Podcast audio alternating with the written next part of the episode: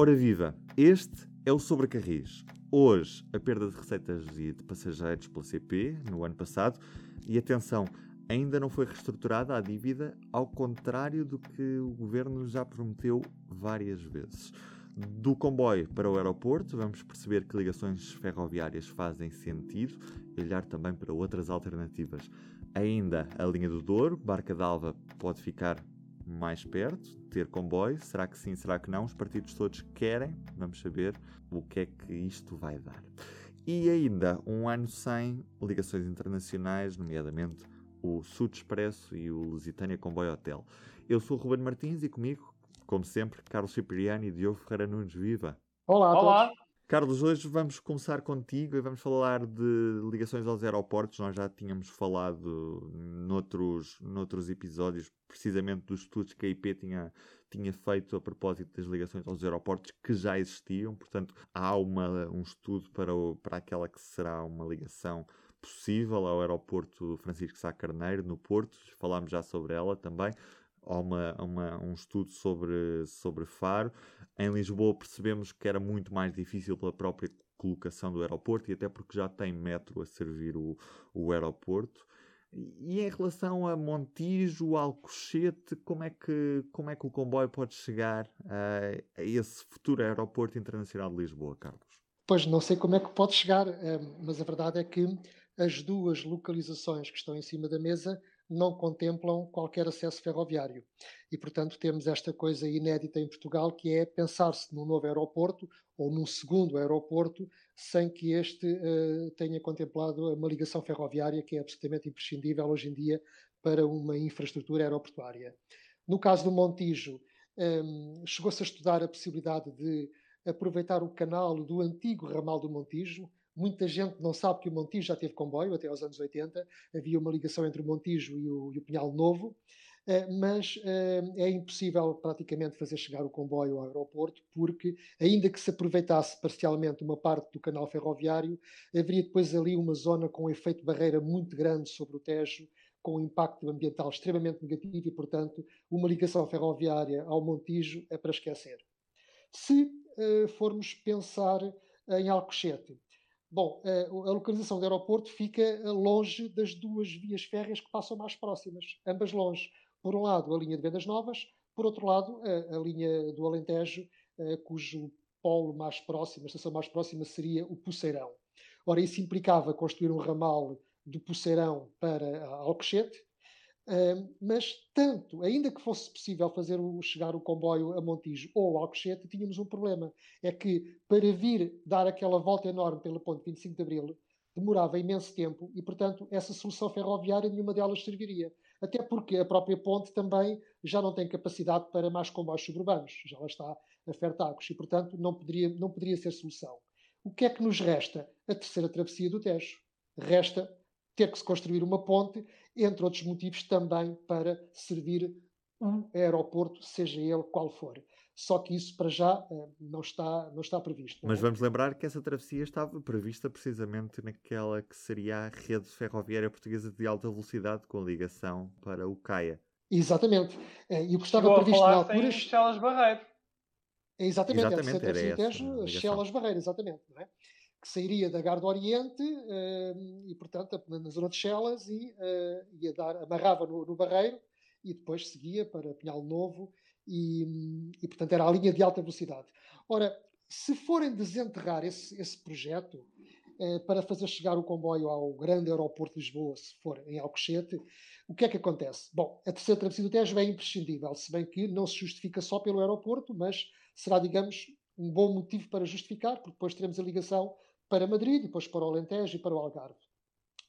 Mas uh, o que estava previsto era o seguinte: a linha Porto-Lisboa em alta velocidade é muito difícil de construir na zona entre o carregado e uh, a chegada a Lisboa. Portanto, serão uma série de quilómetros permanentemente em túnel e viaduto, túnel e viaduto, o que é muito caro. E então, na altura, pensou-se uma solução alternativa que seria vir pela margem sul.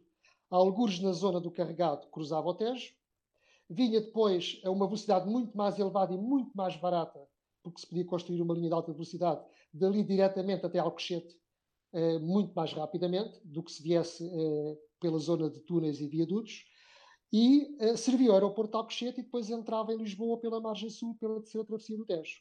Era um bocadinho anacrónico, fazia-se a viagem Porto-Lisboa, atravessando duas vezes o Tejo, mas, uh, segundo alguns especialistas, os tempos que foram estudados pelo, pela, pela muita velocidade que se conseguiria na margem sul do Tejo até Alcochete, uh, valeria a pena dar essa volta, digamos assim. E isso foi o que foi estudado, mas é de facto um investimento extremamente caro. Agora, e já que nos arriscamos a ter esta originalidade de construir o aeroporto sem ter eh, a ligação ferroviária, eh, eu acho que, vale a pena repensar tudo, tendo em conta agora a questão da pandemia. Porque nós já sabemos que o crescimento da economia após a crise até poderá ser em V, mas o mercado aéreo não será em V seguramente, vai ser muito mais lento. Não sabemos o quanto, nem sabemos se uh, voltará aos níveis que existiu anteriormente. Há algumas dúvidas, nomeadamente em relação ao mercado dos homens de negócios, teletrabalho, etc. E, portanto, há aqui agora mais uma almofada temporal para repensar tudo isto. E, e vale a pena perguntarmos se, de facto, uh, temos que ficar amarrados àquelas duas soluções de ou Alcochete ou Montijo. Uh, e eu pergunto-me, uh, uma vez que vai haver tempo até que se recupere o tráfego aéreo, por que não pensar não no segundo aeroporto, mas em dois segundos aeroportos de Lisboa. Um a norte, que seria o aeroporto de Montreal, outro a sul, que seria o aeroporto de Beja. Com que vantagem? A vantagem é que ambos já têm linhas férreas, já estão ligadas à rede ferroviária. Bastaria apenas fazer um upgrade, bastaria modernizá-las e teríamos três aeroportos aqui distantes, eh, de 150 km, que eh, aliviariam a Portela e permitiriam, no caso de Beja, praticamente toda a Península de Setúbal e o Alentejo, no caso de Montreal, eh, abrangeria o mercado do norte, do oeste, mais toda a zona centro, com Leiria, atenção Fátima, que é muito importante, Figueira da Foz, Coimbra, e, portanto, eu diria que para o tráfego de médio curso, basicamente os voos para a Europa, tanto Beja como Montreal poderiam aliviar a portela desses voos que poderia ficar depois com os voos uh, transatlânticos. E nesta história de se fazer o check-in no comboio para os aeroportos, eu recordo que está prevista a linha de alta velocidade Porto-Lisboa com uma estação em Leiria. E, portanto, Leiria vai estar a 30 minutos de Lisboa. Portanto, não é nada difícil apanhar uh, um comboio que demora meia hora a chegar ao aeroporto, que é o que acontece hoje já em qualquer cidade, ou até mesmo quando vamos de metro ou táxi. E por isso, isso é mais uma razão que, na minha opinião, dá força a que Montreal seja o ou um dos dois segundos aeroportos de Lisboa. Se bem que depois levanta-se aqui uma outra questão que é a seguinte: eu não sou especialista em aeronáutica, não sei, dizem que esta dispersão de três aeroportos é capaz de não ser muito competitiva para as companhias aéreas que têm que dispersar meios em terra entre três infraestruturas. E até uh, mesmo as low cost, Carlos. E as próprias low cost, claro, teriam que optar por um deles, creio eu. Agora, uh, o que nós temos que nos perguntar é o seguinte: mas será que nós queremos satisfazer a necessidade de mobilidade de transporte aéreo dos portugueses ou queremos construir um grande hub que eh, centralize voos da Europa para a África e para a América do Sul, para que Lisboa tenha um grande aeroporto que possa competir na Primeira Liga com Madrid, com Schiphol, com Frankfurt, eh, com, com Paris, ou eh, a nossa dimensão podemos eh, satisfazer esta necessidade de mobilidade aérea com estes três aeroportos aqui distantes é que se for a segunda solução, talvez valha a pena pensar nisso. Porque não se arrisca nada. Repare-se que tanto Montreal como Beja já existem e a linha férrea, se for modernizada, todos ganhamos com isso. Serve os aeroportos, mas também serve o país. E, portanto, eu não quero que a escolha dos aeroportos tenha como base a existência ou não uh, da rede ferroviária, mas acho que pode ser um bom argumento para que se estude a sério essas duas localizações como dois segundos aeroportos ao aeroporto da Portela. Para terminar, também sabemos que uh, o Estado português está cativo, está claramente refém daquilo que foi a privatização da ANA. E, portanto, para a Venci, uh, dá-lhe jeito o aeroporto na margem sul, porque sendo uh, acionista da Lusoponte, uh, quantos mais automóveis, mais tráfego houver na ponte baixa da gama, mais receitas têm. E, portanto, para a Vansi, o Montijo é a melhor solução, porque é o mais barato de construir e porque alimenta com muito mais receitas a ponto de baixo da gama. E isto não sei como é que se resolve. Pois, o governo aqui tem que encontrar uma sorte, uma saída para, para esta situação, porque outro, outro problema nesta discussão é que se diz que ah, Alcochete custa muito mais do que Montijo, mas a questão é que quando se está a discutir Alcochete, já se está a discutir Alcochete completo, a custar 6, 7, 8 mil milhões de euros. Não, Alcochete pode ser construído por várias fases, não tem que ser tudo à grande logo na primeira fase. Agora, ó, ó Carlos, antes de dar aqui um exemplo no estrangeiro, uma dúvida. Quando sal numa ponte, no carregado, seria para colocar no lugar da ponte da Lusíria? É que aquilo não tem grande utilização. não, seria uma ponte ferroviária para a linha de alta velocidade, claro. Mas pode haver uma ponta lado da outra? Relativamente barata de se fazer, porque o Tejo ali é muito mais pequeno e, portanto, aquilo seria, seria, um, seria muitíssimo barato, não é? Portanto, integrado no projeto da linha de alta velocidade Porto-Lisboa, aquela travessia do Tejo ali seria extremamente barata, não era um problema. É que a linha do Norte passa muito pertinho dali também, já agora. Aliás, a linha do Norte quase que passa uh, debaixo de, desta tal ponte da, da, da Lesíria. Passa ali na vala do, do Carregado, passa muito perto da, dali. Mas eu não sei qual é o local exato da travessia, mas isso foi estudado pela RAV, uh, que nessa É zona... carregado na vento, é carregado na vento, a ponta da Lesíria. Uh, atravessava nessa zona e depois a linha de alta velocidade continuaria até Alcochete pela margem sul. Mas olha, ó Carlos, falaste em Frankfurt, se não estou em erro. acho que ouvi uhum. bem, falaste em Frankfurt. Os alemães da Lufthansa, da Alemanha, atenção, não estamos a falar de um país qualquer, da Europa, o que é que estão a fazer? A partir do, do início do segundo semestre, vão trocar voos domésticos, vão diminuir fortemente os voos domésticos e apostar em ligações de várias uh, cidades importantes na Alemanha de comboio para o aeroporto de Frankfurt. Ou seja, Frankfurt reforça o seu estatuto de grande hub aeronáutico alemão, quando se fala de viagens internacionais. E, por exemplo, quem quiser viajar de Munique para Frankfurt, em vez de apanhar um voo, ou de Nuremberg para Frankfurt, em vez de apanhar um voo, apanha o comboio. Demora praticamente o mesmo tempo, pode fazer, pode fazer muito mais coisas porque pode trabalhar, tem internet, tem muito mais comodidade, tem muito, espaço, muito mais espaço para as pernas, não tem de pôr cinto de segurança, pode levantar-se quando quiser e os impactos ambientais são brutalmente menores. Claro, Diogo, mas tu disseste bem, tu estás a falar da Alemanha, ponto. É que a Alemanha já tem comboios, já tem boas linhas, não é? Portanto, cá, cá o que eu preconizo até seria que tanto Montreal como Beja seria a possibilidade de poder fazer o check-in a bordo. Portanto, a pessoa embarcava em Lisboa, fazia o check-in a bordo e chegava ao aeroporto e entrava diretamente para o avião. Eh, claro que a, a linha do Oeste, neste caso, teria que ser ligeiramente ripada com uma pequena variante para servir ao aeroporto de Montreal e em Beja, a própria IP já tem um estudo é, em que sim, também prevê uma pequena variante para servir o terminal de Beja, não é? Até tem duas opções de variantes, uma para mercadorias, e outra para passageiros. Exatamente. Eh, e, portanto, penso que qualquer dessas soluções deveria ser estudada, na minha opinião. Portanto, Mas, ó Carlos, check-in a bordo. vamos ter plano ferroviário nacional. Será que vão pensar nisso? Eu ainda não vi nada do plano ferroviário nacional. Pois, nem eu. Uh, e já Aliás, estamos em meados de março. Eu acho que o Plano Ferroviário Nacional está a ser desenhado pela IP, à revelia de tudo o resto, uh, do próprio governo, eventualmente, e qualquer dia vai-nos ser servido de bandeja como um facto consumado. Mas uh, veremos.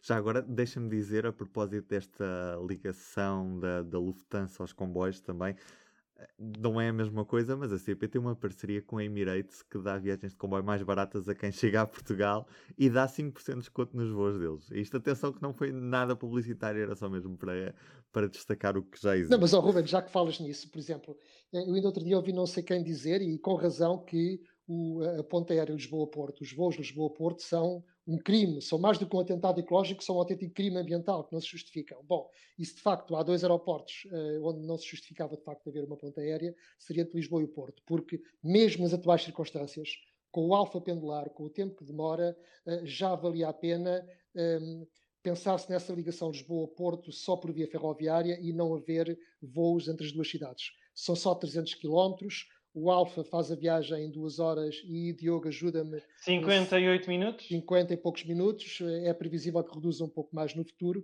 Uh, penso que já, uh, já se justificava não haver voos entre Lisboa e Porto. Aliás, uma das perguntas que tenho por hábito fazer é: meus amigos, estão a resgatar a TAP e não há uma cláusula qualquer para impedir voos abaixo de 300 ou 600 km? Como se está a fazer na Europa, não é? Exato. Só depois a resposta que eu tenho é um silêncio. Gri, gri, gri. Vamos, vamos deixar a pergunta também, pode ser que nos respondam entretanto. Fica aqui em. Já são duas aqui, hoje, já são duas perguntas hoje. Diogo, 2020 foi um ano particularmente difícil naquilo que toca à mobilidade, ao turismo, às deslocações. Tivemos muito tempo confinados, tivemos muito tempo com viagens limitadas, também tivemos muito tempo sem ligações internacionais ferroviárias, já vamos a elas. Uh, mas eh, este ano 2020 fica marcado por uma perda histórica no número de passageiros e na própria receita da CP. Tu tens os números? Fala-me sobre eles. Menos 40% de passageiros na CP a nível nacional, já vamos aos detalhes, e perda de 120 milhões de euros. Aliás, a perda é superior a 120 milhões de euros de receitas de tráfego. E só não foi maior a perda porque houve aqui uma ajinha do fundo ambiental. Nos passageiros, uh, as principais perdas foram no, nos serviços de longo curso, como é natural, intercidades, alfa pendular e ainda dois meses de serviço internacional, porque no resto do ano praticamente não houve. E depois, uh, essas perdas têm explicações muito óbvias, porque houve variedíssimos fins de semana em que era proibido circular em conselhos, houve fortíssimas reduções de oferta nesses, nesses fins, de semana, fins de semana. O primeiro confinamento, durante dois meses, também houve muito pouca oferta, naturalmente, de intercidades e alfa pendular. E isso explica porque é que esta é a área de negócio que perdeu mãe, não só mais utentes, ou seja, em termos percentuais foi a maior quebra, como também foi a que teve maior perda de receitas. A perda de receitas foi para aí de 64%. Foram, foi uma redução para apenas 42 milhões de euros.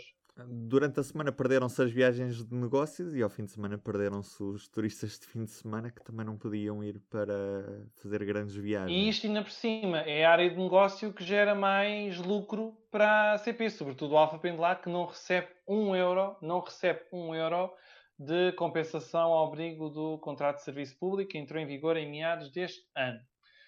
Nos outros serviços, nos regionais, a quebra foi um bocadinho mais baixa, foi de 40%, à volta disso.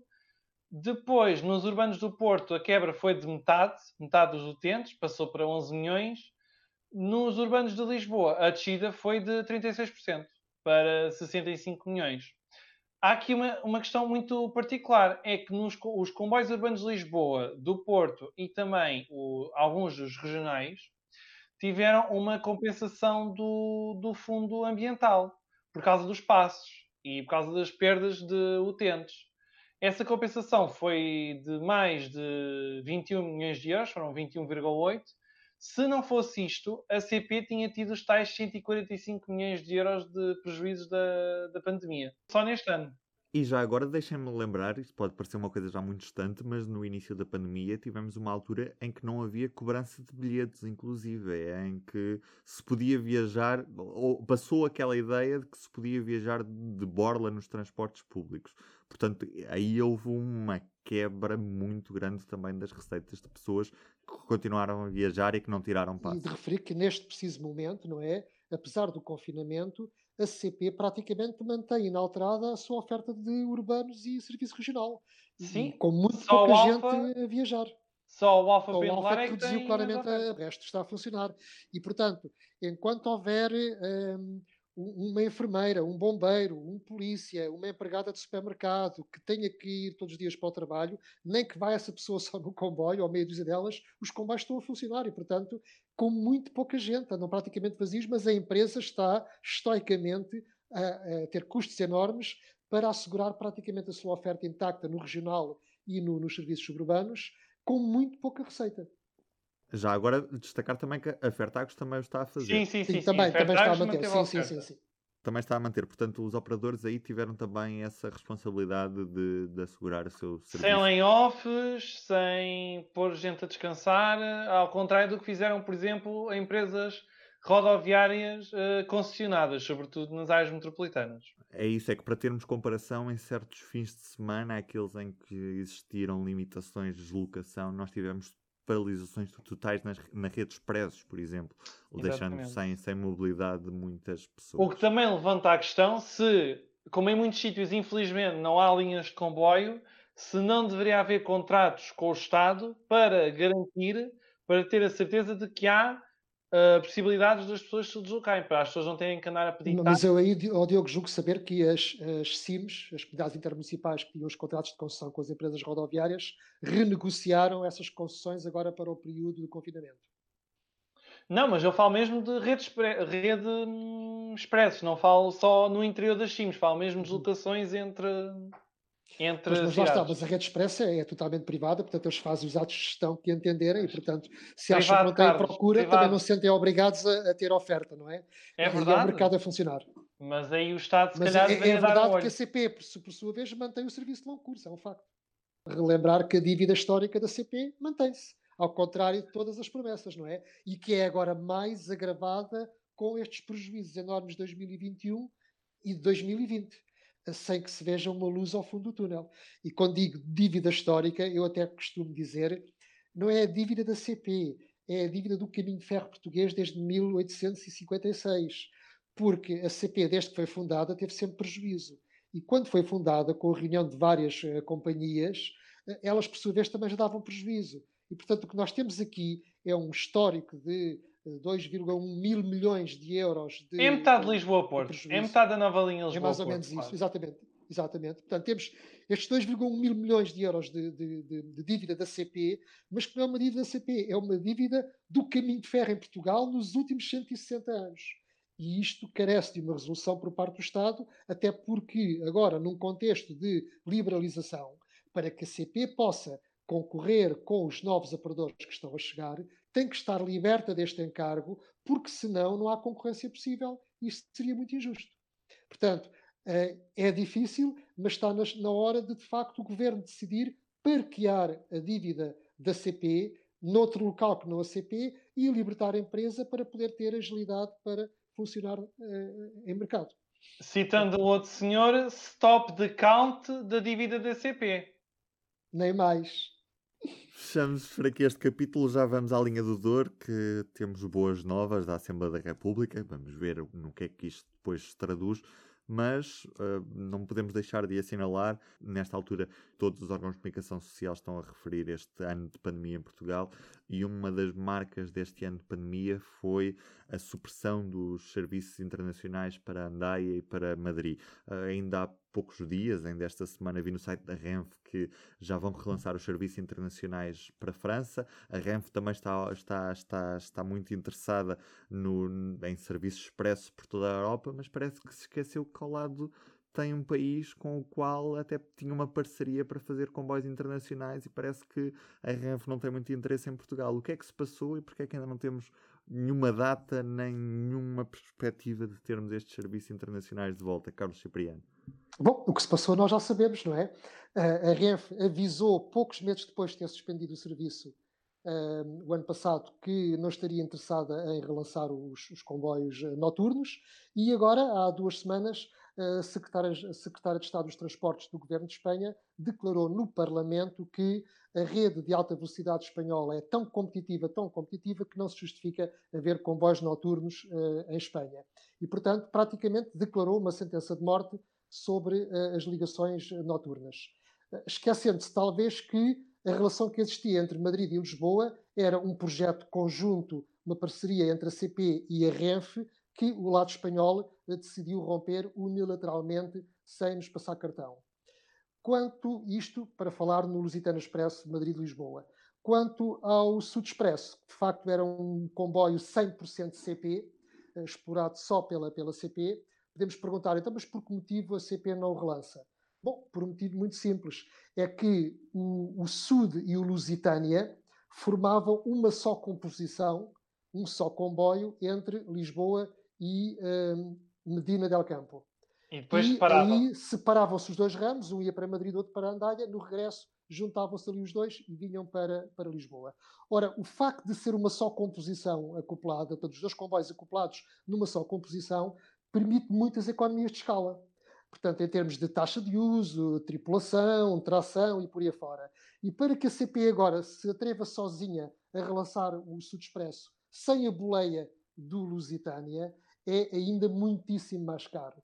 E, portanto, Uh, diz-me a CP que foi criado, diz-me o Governo também, que foi criado um grupo de trabalho entre a CP e a Renfe para resolver o problema, mas uh, sabemos que não avançaram rigorosamente nada. Uh, os espanhóis querem uma ligação diurna, mas toda a gente sabe que essa ligação diurna não é competitiva no estado atual da infraestrutura, pelo menos enquanto não se construir a linha de Évora, Elvas, Badajoz. Portanto, qualquer situação atual pela beira alta ou pelo leste, por onde for, não é competitivo numa ligação diurna. E, portanto, a única possibilidade é voltar novamente ao comboio-hotel, porque, demorando muitas horas, não é grave, dado que a viagem se faz durante a noite e, portanto, as pessoas poupam uma noite de hotel e ganham a noite em viagem. Sendo que, tanto o Lusitânia como o Sud, podemos dizer que são comboios eh, 100% democráticos porque têm, desde o lugar sentado, que custava 20 e tal euros, de Lisboa para Madrid, por exemplo, onde podem ir estudantes, jovens, pessoas com menos posse, etc.,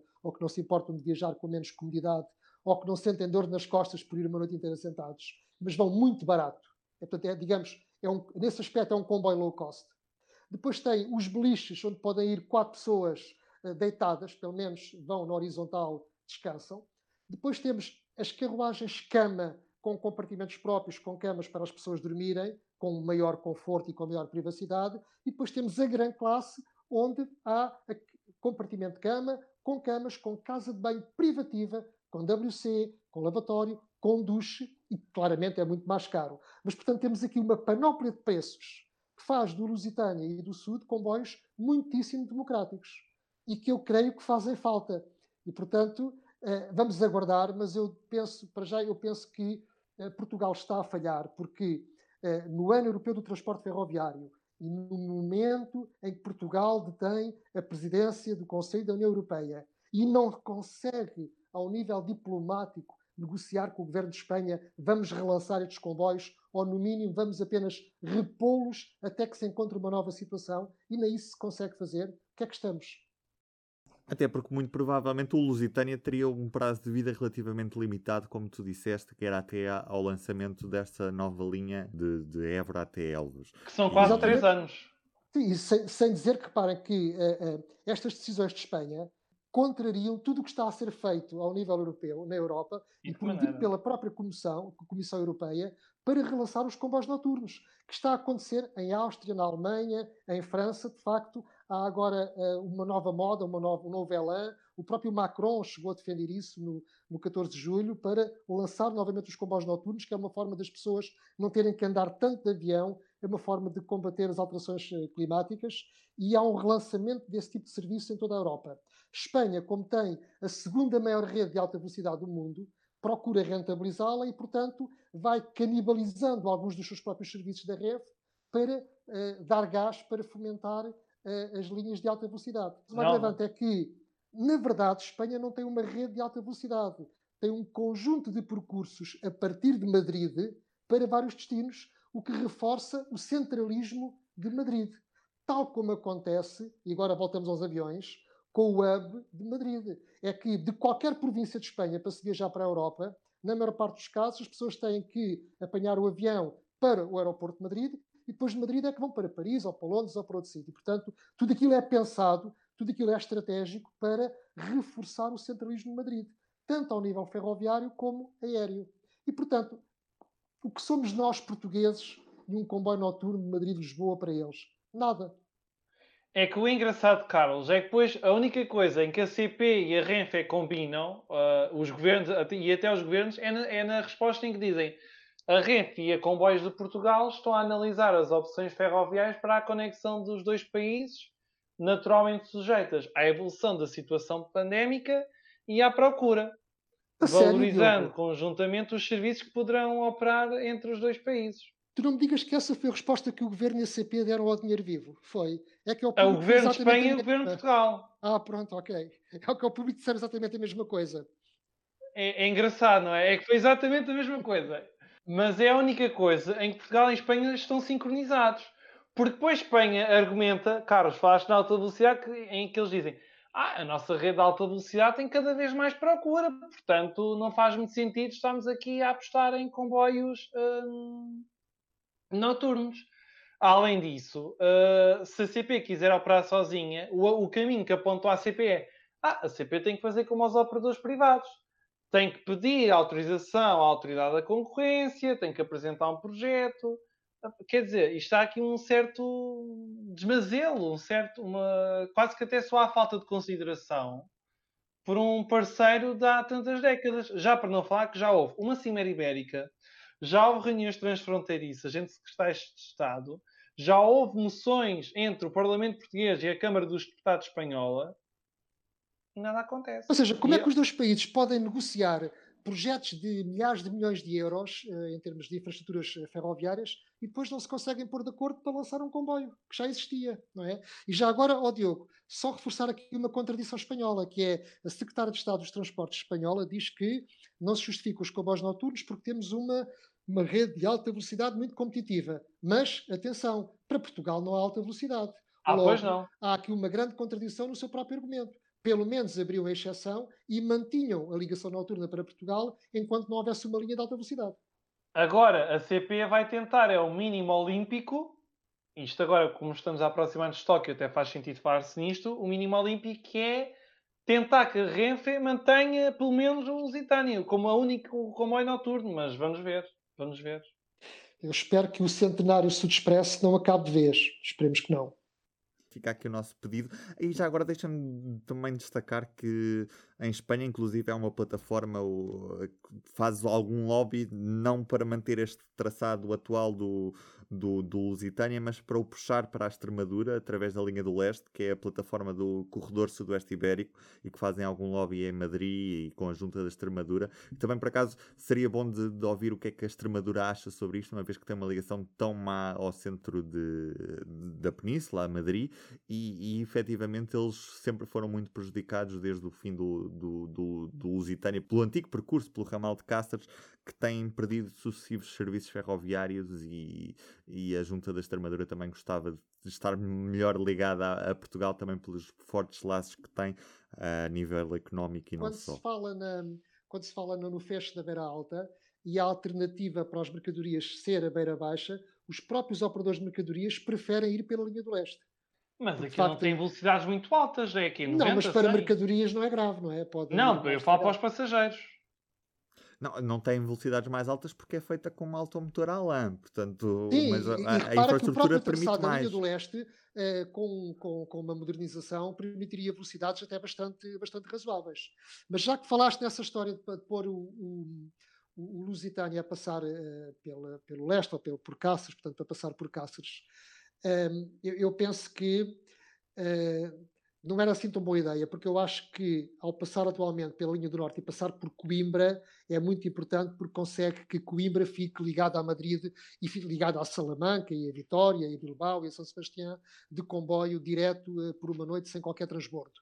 E, portanto, eu penso que o próprio mercado da Beira Alta também não é displicente, tem muitos imigrantes, etc. Portanto, eu acho que o percurso do Lusitânia deveria continuar a ser pela Beira Alta. Mas faço aqui um desafio que vocês talvez achem que é um que tem algo de fantasioso, mas eu acho que o percurso ideal para o Lusitânia, para o Sul Expresso, até era pela linha do Oeste. E eu explico porquê. Eu explico porquê. Uh, porque, pela linha de, reparem numa coisa, entre Lisboa e Alfarelos, quais são as cidades mais importantes, e até em termos turísticos, que são servidas por comboio? Tirando a zona suburbana, portanto, excluo aqui a linha da cintura da Azambuja e de, e de Sintra, portanto, a partir da zona não suburbana, temos o quê? Depois de Vila Franca de Xira, temos uh, o entroncamento de Santarém, Torres Novas, entroncamento e Pombal. E pela linha do oeste, o que é que nós temos, excluindo o Cacém? Temos Caldas, uh, Torres Vedras, Bomba Nazaré, Caldas não? Rainha, temos Nazaré Alcobaça, temos Marinha Grande, temos Leiria, ou seja, temos muito mais população e temos toda a zona centro da costa atlântica com o turismo e o impacto que o turismo tem, teríamos um comboio direto a servir toda esta região que atravessava toda a península, servindo de cidades do centro da península, indo a Andaia e indo até Madrid. Ora, a passagem do Lusitânia pela linha do Oeste penalizaria talvez em mais uma hora e meia a, a viagem entre Lisboa e Madrid. Mas como essa viagem, com o horário atual, já era bastante larga, portanto tinha, tinha ali um, porque é uma viagem noturna, portanto também o objetivo não é. Às nove e meia da noite, Santa Apolónia. É, portanto, a viagem, a viagem, como é um comboio noturno, portanto, não há interesse em, em, que demore menos tempo, para que as pessoas possam descansar. Portanto, o facto de ser feita, se vier a ser feita pela linha do Oeste, não penaliza assim tanto uh, todo o trajeto Lisboa-Madrid, porque uh, é para as pessoas descansarem. Portanto, é um comboio noturno. E serviria aqui cidades da, da, da Zona Oeste com muito turismo e que poderiam um, gerar muito mais procura para esse comboio. Oh, Carlos, mas olha, olha uma coisa, se vais acrescentar essa hora, supondo que o comboio sai uma hora mais cedo, então vão ter que começar a servir muito peixe ao jantar, que é o peixe ali da zona do, ali do Atlântico. Não, para isso tinham, pôr, tinham que repor a carruagem restaurante que já retiraram ao Sud Expresso e ao Lusitânia, não é? E, portanto, estas coisas também não acontecem por acaso. A partir do momento em que se retiram serviços aos, aos próprios serviços, ao produto, não é? é, é acaba por, por torná-lo menos interessante e ter menos procura. Portanto, seria necessário, talvez, repensar eh, toda a oferta de longo curso internacional eh, da CP no futuro. Deixem-me partilhar também convosco outra, outra coisa desta, desta última semana, que é o facto de chegamos com uma petição à Assembleia da República sobre a reabertura da linha do Douro entre Pocinho e, e Barca d'Alva e não há um partido que se mostre contra. E leva-me à questão do porquê que esta ligação não existe. Porquê que este projeto de reabertura da linha do Douro não está incluída, por exemplo, no plano de recuperação e resiliência? Porquê? Porquê, Carlos Cipriano? É, eu penso que não está porque a IP não quer. E ao que parece, neste país a IP manda mais do que o próprio governo e, portanto, se calhar é essa a razão pela qual não está lá. Agora, o que acontece foi que tivemos unanimidade na Assembleia da República, todos os partidos estão de acordo em que não é um investimento muito elevado reabrir a linha entre o Pocinho e Barca d'Alva e, portanto, desencravar o Val do Douro até chegar à fronteira. Durante muito tempo, o argumento até do, do próprio governo português era de que eh, não se pode avançar com a reabertura até Barca d'Alva sem ter um projeto integrado com os espanhóis para obter fundos comunitários, mas que chatice, os espanhóis não querem reabrir do lado de lá. Eu penso que isso não é argumento, eu penso que justifica-se por si só abrirmos até Barca d'Alva, dizer nós, portugueses, já fizemos a nossa parte, já chegámos com o comboio até aqui e, através disso, uh, fazer alguma pressão para que a Espanha faça também o seu trabalho e abra do lado de lá.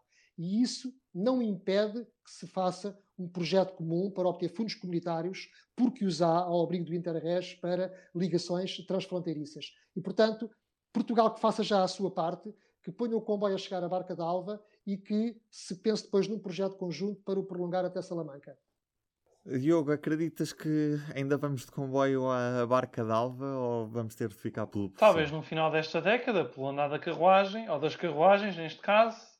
Agora, a única coisa que eu posso acrescentar é que, depois da unanimidade na Assembleia da República, o projeto da petição baixou à sexta comissão, ou seja, a Comissão de Economia, Inovação e Obras Públicas, onde certamente voltará a colher a tal unanimidade, que é para depois poder ser publicado no Diário da República Aqui é umas Mas, oh, Diogo, deixa recordar que também isso não quer dizer nada, o governo não, tem que, não está vinculado a isto, porque. É uma recomendação. Também houve, sim, também houve uma, uma aprovação por unanimidade contra a linha do metro uh, circular uh, na cidade de Lisboa uh, e o governo ignorou simplesmente e acabou por seguir com o projeto. Portanto, e há, e há várias recomendações, como, sei lá, estou-me a lembrar de.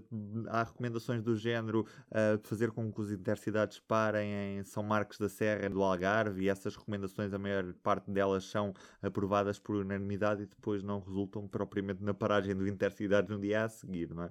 Portanto, isto acaba por ser apenas a Assembleia da República a dizer: olha, isto era, era bom que fosse feito, e depois muitas vezes. Mas atenção, Ruben, que apesar de tudo, quer dizer, feito. neste projeto em si isto do ponto de vista político é muitíssimo importante, tem uma carga simbólica muito importante, porque é, é, é, é o Parlamento, por unanimidade, que aprova este projeto eh, em sintonia com as CIMs do norte do país, com o próprio turismo do norte, ehm, com as câmaras municipais todas da região, e, portanto, digamos que há aqui eh, uma grande unanimidade, um grande movimento que até entende que, neste caso concreto, isto não é um projeto só para o Douro nem só para o Norte. Neste caso, é um projeto para o país. Neste caso, o que é bom para o Douro é bom para o país.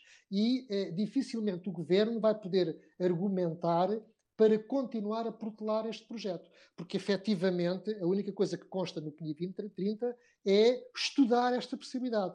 Não, é preciso ir um pouco mais depressa e materializá-la. Até porque, como disseste, não é assim nada caro pelos estudos que, que existem, que já são conhecidos e que tu deste a conhecer também, Carlos.